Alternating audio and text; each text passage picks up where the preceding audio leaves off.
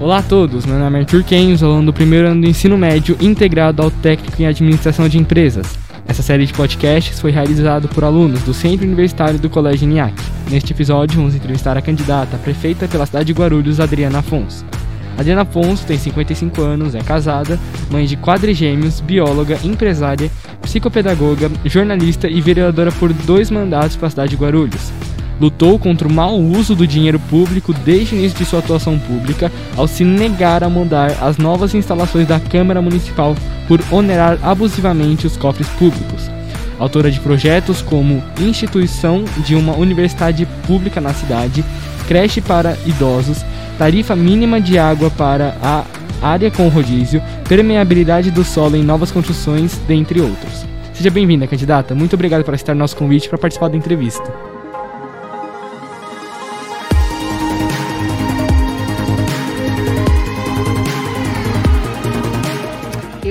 Agradeço o convite né, do Centro Universitário INIAC e por essa iniciativa e por essa oportunidade a todos os candidatos né, na cidade de Guarulhos, uma cidade grande, gigantesca, e que muitas vezes a, o nosso, a nossa campanha de rua não consegue alcançar a todos, né? a todas as famílias, todas as pessoas. Então, todos os espaços, os veículos que são abertos a nós é, candidatos, é uma oportunidade. Parabéns pela iniciativa. Muito obrigado, candidata. Então, antes de começarmos, eu vou explicar como, vai, como a entrevista vai ocorrer serão realizadas primeiro duas perguntas sobre o plano de governo da prefeiturável.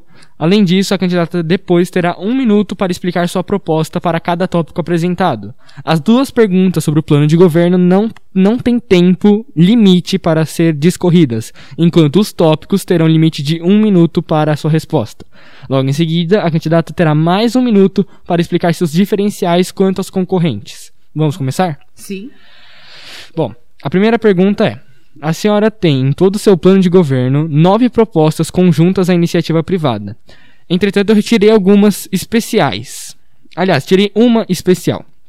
Incentivar, por meio de parcerias público-privada, o desenvolvimento e divulgação de autores, escritores, músicos, poetas, artistas circenses, fotógrafos, pintores e demais artes em Guarulhos, promovendo circuito e calendário anual permanente para exposições, mostras, saraus, etc., por meio da reocupação dos espaços culturais da cidade. A pergunta é dividida em duas. Onde a senhora pretende inserir a iniciativa privada no meio cultural dentro desse projeto e por que não fazer esse incentivo de forma completamente estatal, usando o dinheiro arrecadado pelo governo? Bom, eu, eu vou te fazer uma pergunta assim. Por acaso você já entrou num, num site de viagens, de turismo e viu lá? Pacote para Guarulhos, viagem, é, hospedagem, mais voo. Não existe. Nós não temos esse tipo de, de atração para a nossa cidade, né? cultural, turística. Então, nós precisamos criar é, acontecimentos, eventos, como exemplo de Barretos, não que eu seja favorável, mas trouxe para a cidade uma, gerou economia para a cidade. Oktoberfest, que a gente sabe também é só um pavilhão onde as pessoas anualmente aguardam ansiosas para tomar chopp.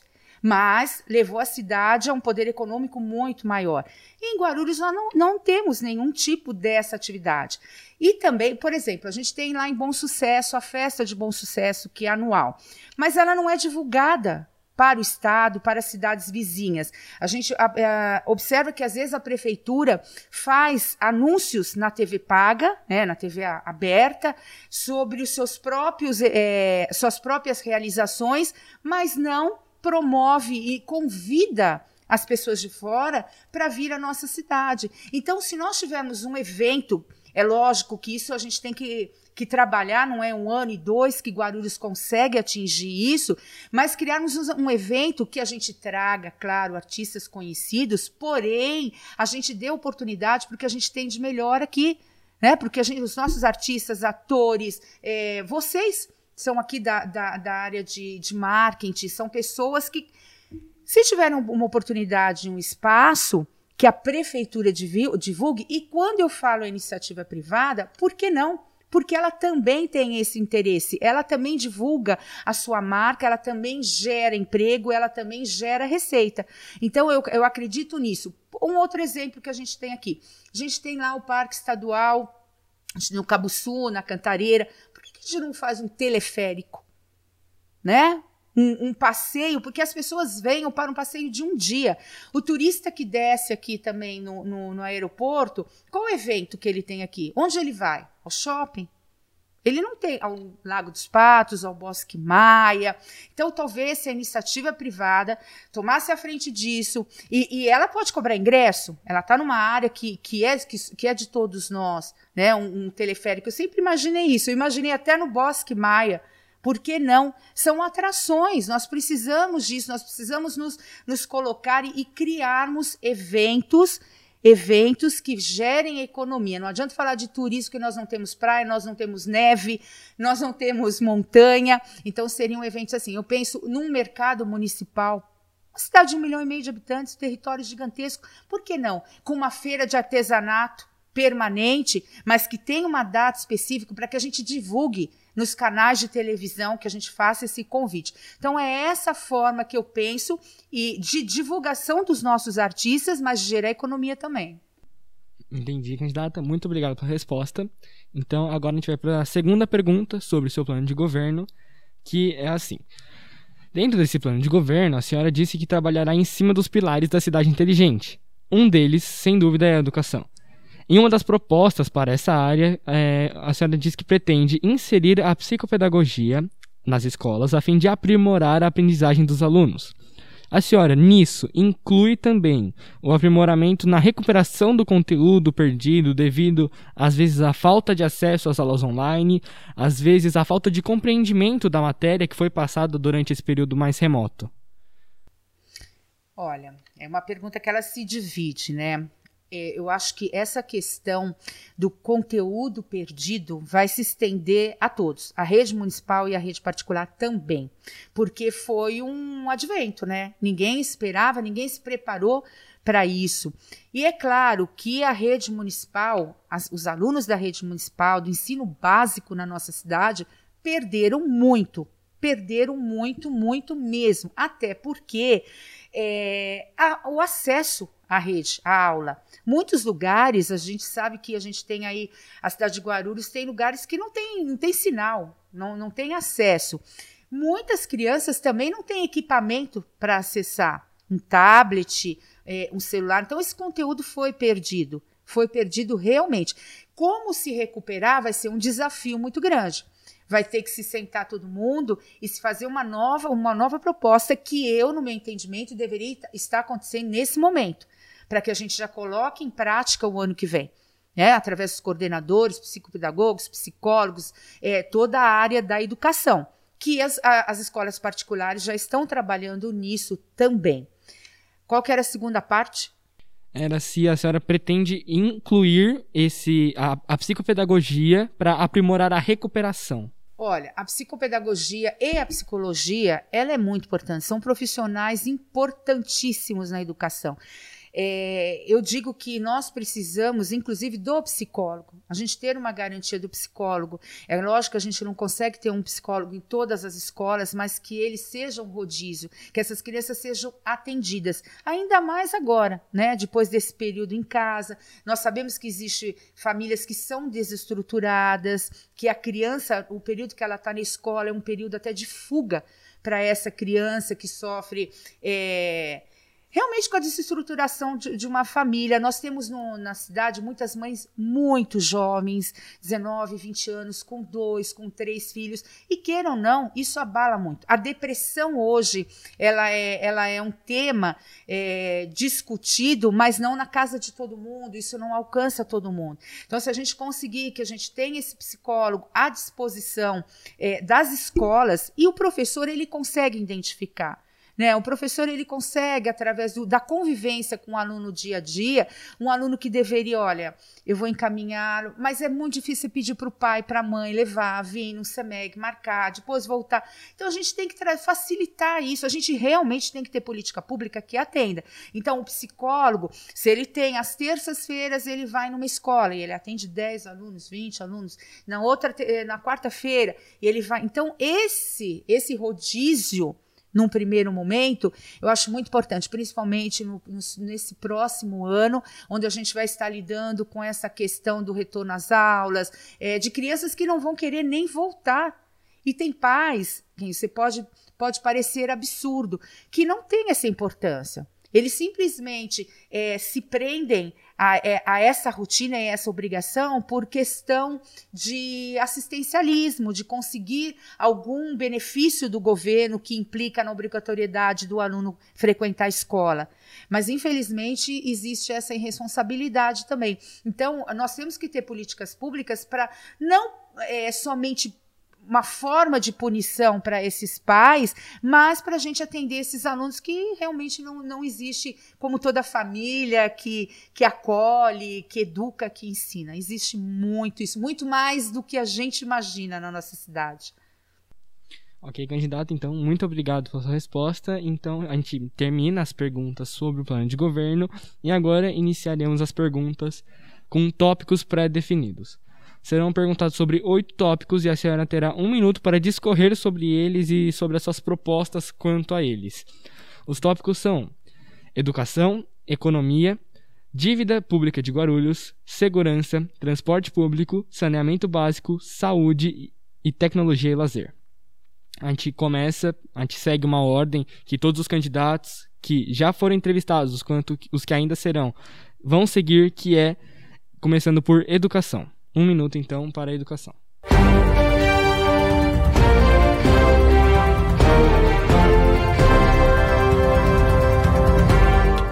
Bom, é, a rede pública municipal ela oferece hoje para os alunos é, 3 horas e 20 minutos, porque o tio da perua passa um pouquinho antes para tirar essas crianças. Então, é, é uma questão para qualquer pai que está nos ouvindo, né, a, a família ENIAC, que sabe a, a, a importância da, da educação, como que você tem no ensino básico para uma criança 3 horas e 20 minutos. Tem qualidade no ensino? Não tem. Então, esse é um, um, dos passos muito importantes que a rede municipal de ensino tem que ter, que é ampliar esse horário. Nós não podemos manter 3 horas e 20 essas crianças se a gente quer uma cidade melhor, se a gente quer uma nação melhor. E a gente fala tanto da educação, da educação, educação de base, nós temos que aumentar esse horário. Candidato, então agora o segundo tópico, que é o tópico economia.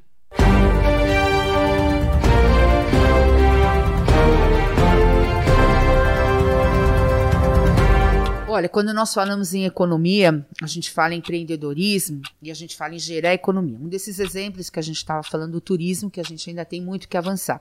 Porém, a, a cidade de Guarulhos ela só vai é, crescer economicamente quando nós tivermos uma gestão de credibilidade, uma gestão transparente. Você só, você só traz investidores quando você, eles enxergam a segurança no investimento numa cidade. E é isso que nós queremos trazer para a nossa gestão, uma gestão transparente, segura, sem ser investigada pelo Ministério Público, como nós temos as duas últimas gestões.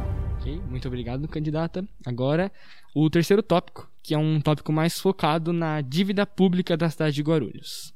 Então, um minuto contando.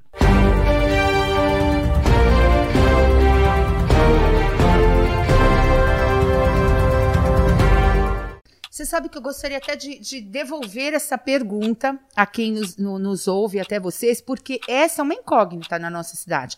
O, o, atual prefeito diz que herdou uma dívida imensa e que pagou essa dívida. O, a, a, gestão anterior a dele, a gestão petista, a mesma coisa, de que pegou uma cidade endividada. Nós não temos dados reais, verídicos disso. O SAI, que é uma autarquia, que era um patrimônio nosso, foi dado para a Sabesp, a gente não tem ideia da dívida dívida também, se os próprios, os prédios que eram, que são nossos, que são patrimônios, foram colocados nessa dívida também. Então, fica aqui também, eu acho que nós vamos ter oportunidade nessa, nessa entrevista do, do prefeito Guti responder claramente de qual era o valor da dívida. Não de que ele tinha uma dívida enorme, mas que ele traga números, cifrão, para que a sociedade possa entender realmente do que se trata. Ok, candidata. Então, agora o quarto tópico, que é o tópico segurança pública.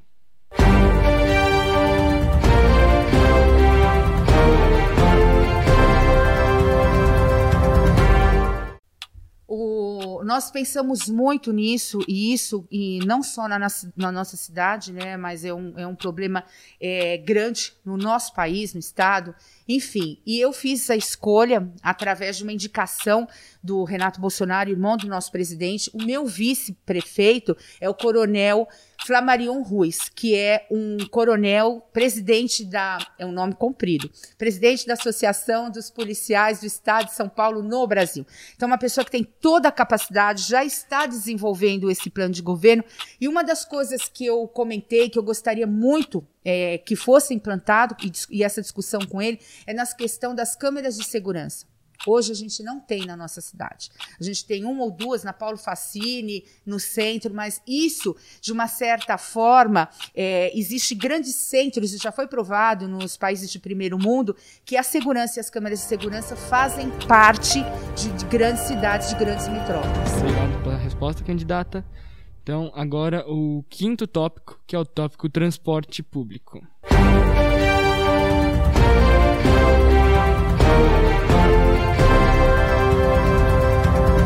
Nós temos na cidade a maior tarifa do estado de São Paulo e os piores carros, ônibus, né? Qualquer pessoa hoje que anda de ônibus pode falar isso. Não tenho um elogio contra o transporte público. Nós não temos. Agora a gente está vendo até que está sendo trocado por é, pontos de ônibus, né? Os abrigos estão sendo colocados em alguns pontos da região central da cidade. Isso não existe na periferia. Na periferia não existe. Existe lá um, um pontinho onde as pessoas ficam no sol, na chuva, é, sem a menor qualidade.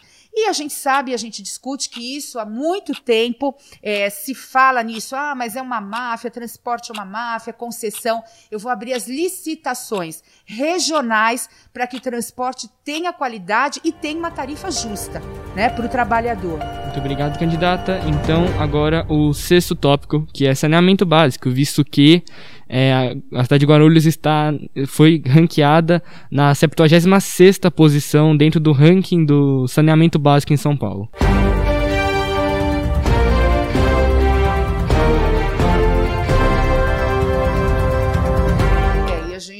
É, recentemente, como eu falei aqui, a gente teve a nossa autarquia, o nosso patrimônio é, passado para a Sabesp. A gente tem um atraso muito grande em relação a isso. O rodízio de água não acabou, porque a gente anda pela cidade. Uma das maiores reclamações é que existe uma propaganda, existe live dizendo: olha, nós não temos mais rodízio, mas o rodízio existe sim. Sem falar no tratamento de esgoto que existe uma meta para 30 anos e isso não pode acontecer. Nós temos que, que adiantar isso, nós temos que investir nisso. Eu ando muito pela cidade e se você andar em quase 300 núcleos de favela que nós temos na cidade, o esgoto corre a céu aberto. Então, como que você vai discutir saúde, prevenção, se nós temos um atraso e nós temos muitos discursos, né? De que o governo passado não fez, do que o governo retrasado não fez. No meu governo, nós vamos fazer sim com a ajuda do governo e programas federais. Ok, candidata, então agora vamos ao sétimo e penúltimo tópico, que é o tópico de saúde pública.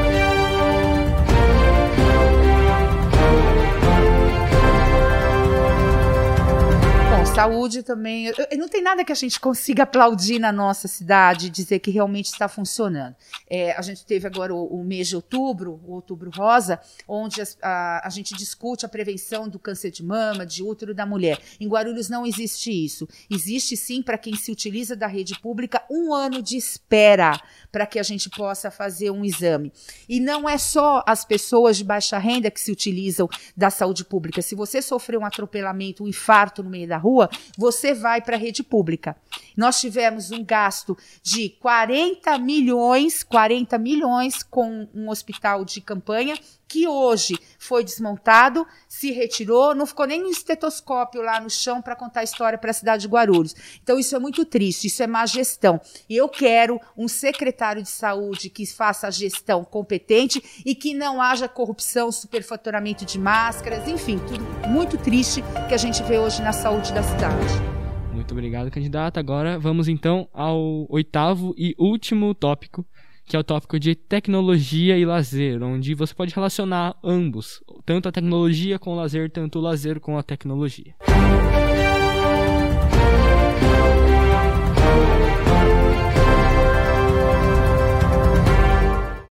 Bom, quando a gente fala em tecnologia na cidade de Guarulhos, a gente fala, vamos começar só tecnologia nas escolas, vamos resumir. Estamos aí, não temos uma escola que tem é, lousa digital, não temos. A gente tem que pensar. Os adultos, a gente é um paliativo a tudo que a gente vê, né? Eu escutei falar, olha, vamos colocar te tecnologia para marcação de consulta. Gente, pelo amor de Deus, né? É, é, é, é, como eu te falo, uma pessoa de idade que mora numa região afastada, como que ela vai colocar, marcar consulta num, num, num, num celular? Então, é, é muita, muita conversa para pouca ação. Então, a tecnologia ela tem que estar tá dentro das escolas, sim, e eu vou colocar pontos de Wi-Fi em praças. Esse é um projeto que vai acontecer no nosso primeiro ano. Em áreas, grandes áreas de circulação, nós teremos Wi-Fi gratuito para as pessoas poderem é, mandar currículo, fazer esse tipo de comunicação que eu acho muito importante. Muito obrigado, então, candidata. Agora, então, a senhora terá mais um minuto para convencer a população guarulhense, para dialogar com os nossos ouvintes e pedir os seus votos e por que você deveria receber os votos deles.